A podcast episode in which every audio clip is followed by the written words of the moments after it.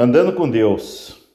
Gênesis capítulo 5, versículo 24 diz: Enoque andou com Deus e já não foi encontrado, pois Deus o havia arrebatado.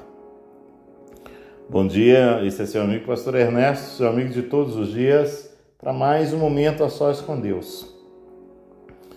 Eu quero, junto com você, refletir nessa devocional desta manhã, nesse momento a sós com Deus. É, em nossa vida, muitas pessoas passam por nós.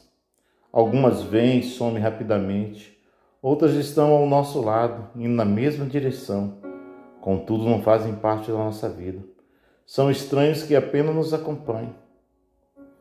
Mas tem pessoas que têm uma lealdade fora do comum, são extraordinárias na confiança, são extraordinárias no andar, na caminhada e não importa se às vezes em algum momento nós cometemos algum deslize ou falha, ou às vezes deixamos de é, representar a expectativa do coração daquela pessoa.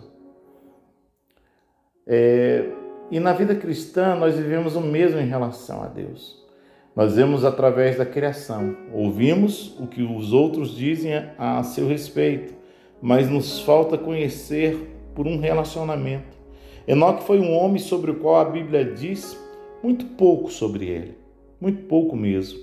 Mas o que fala sobre ele pode nos ajudar a ter intimidade com Deus em nossa caminhada. Dizer que Enoque andava com Deus revela que ele conhecia o Senhor, não apenas de ouvir dos outros, mas de sua própria experiência. Ele o amava, teve uma vida dedicada a Deus e isso o agradou.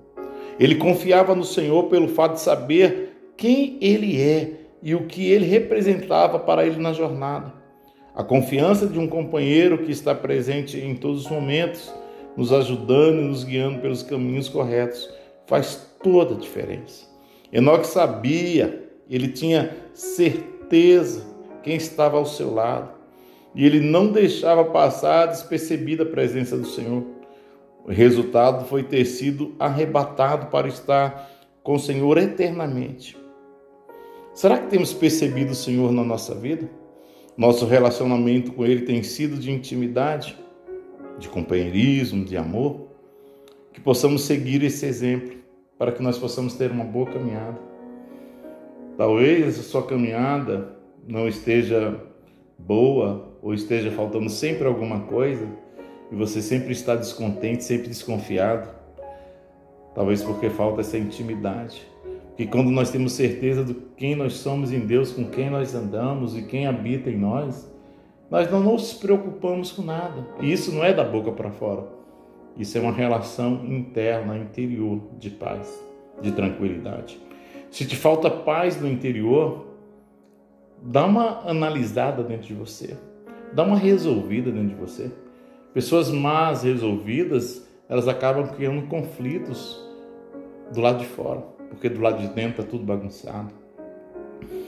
Que o Espírito do Senhor possa entrar dentro de você nesta manhã, que a graça do Senhor te envolva, que você possa dar uma reviravolta dentro de você e reconstruir o que está deteriorado, e organizar a bagunça que está aí dentro, para que você possa render, para que você possa prosseguir, para que você possa frutificar. Não é a terra, não são lugares. O problema é o lugar, é dentro de nós. E só tem um que pode te ajudar a organizar essa bagunça, só o Espírito Santo, que nesta manhã te conhece pelo lado de dentro. E não importa quão bagunçado esteja, se você permitir, ele vai entrar e vai te ajudar. Ele tem me ajudado todos os dias. Esses dias, o ano passado, para ser mais específico, minha vida virou uma bagunça depois que eu perdi minha mãe. Mas eu tenho convidado o Espírito Santo.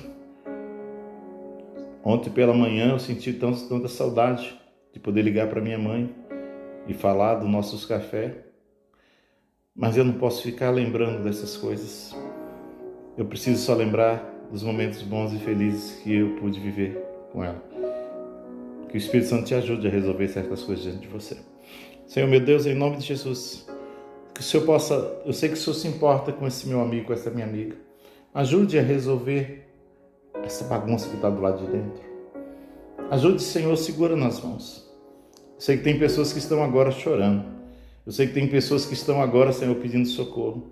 Eu sei que tem pessoas que estão agora grudadas em Ti, nas Tuas mãos e não querem soltar. E que o Senhor continue, permaneça segurando nas mãos dessa pessoa que precisa do Senhor, como eu preciso tanto do Senhor. Obrigado, Senhor, por ser esse amigo, sempre fiel, sempre ao nosso lado, sempre ao lado dele, sempre ao lado dela. Obrigado, Jesus. No nome de Jesus. Amém.